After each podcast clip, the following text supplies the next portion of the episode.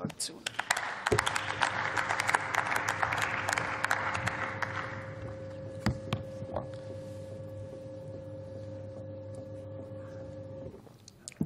Ja, Frau Präsidentin, liebe Kolleginnen und Kollegen!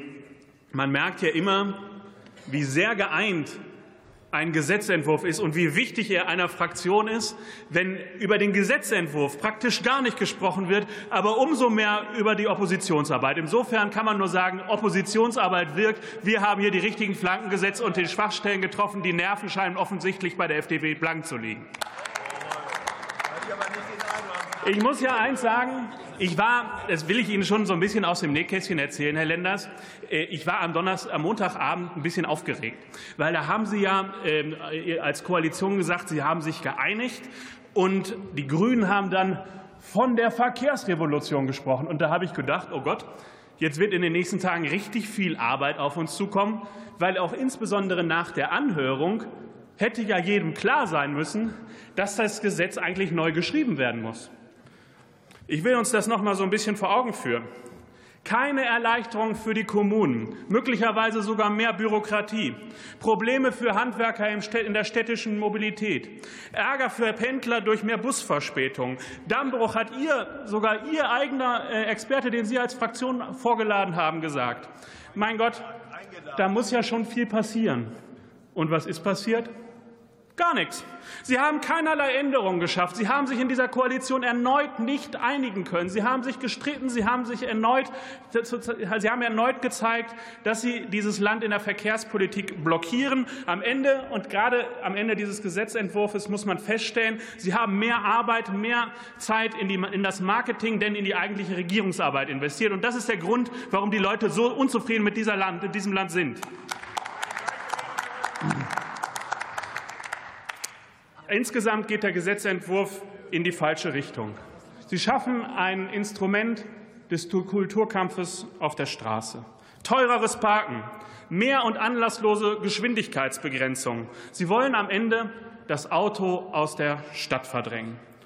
Und gleichzeitig wollen Sie noch einen Paradigmenwechsel. Sie wollen das Straßenverkehrsgesetz zu einem Klimaschutzgesetz umwidmen. Stattdessen hätte doch in diesem Gesetz eigentlich eines sein müssen, es müsste weiterhin für Sicherheit und Ordnung im Straßenverkehr stehen. Und die Menschen wollen ja auch etwas anderes. Sie wollen Verkehr für Sicherheit und Leichtigkeit für alle Mobilitätsformen. Die Menschen wollen Mobilität und Konnektivität, und Sie machen das Gegenteil mit diesem Gesetz.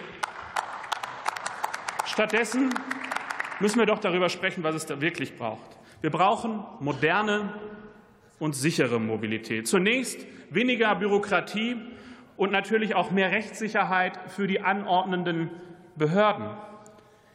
Und deshalb müssen wir natürlich auch darüber sprechen, dass wir Ziele formulieren, dass wir Ziele wie die Vision Zero vereinbaren. Dass Sie das nicht rechtlich hinbekommen, ist traurig, aber das anderen dann vorzuwerfen, ist eine Spur von Feigheit, Herr Lenders. Und deshalb müssen wir auch darüber reden, wer genau geschützt werden muss.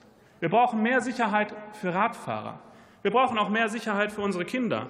Tempo 30 an Kinder, bei Kindergärten, Tempo 30 an Schulwegen, an Spielplätzen, das sind richtige Maßnahmen, aber sie sind eben anlassbezogen. Und deshalb muss man auf einen Blick einen Fokus legen. Wir brauchen das Ganze, wir brauchen mehr Sicherheit, aber im Gleichgewicht. Sicherheit und Leichtigkeit im Gleichgewicht, und das wird bei Ihnen jetzt außer Kraft gesetzt. Und deshalb muss man eine klare Vision formulieren. Das haben Sie bislang nicht getan. Sie lassen es auch immer wieder vermissen. Wir müssen alle Mobilitätsformen in Stadt und Land gemeinsam denken. Wir dürfen Verkehrsträger nicht gegeneinander ausspielen. Am Ende braucht es eine ideologiefreie Versöhnung der Mobilität in Stadt und Land. Wir machen es Ihnen vor. Schnaufen Sie nicht, stimmen Sie lieber unseren Änderungsanträgen zu. Herzlichen Dank.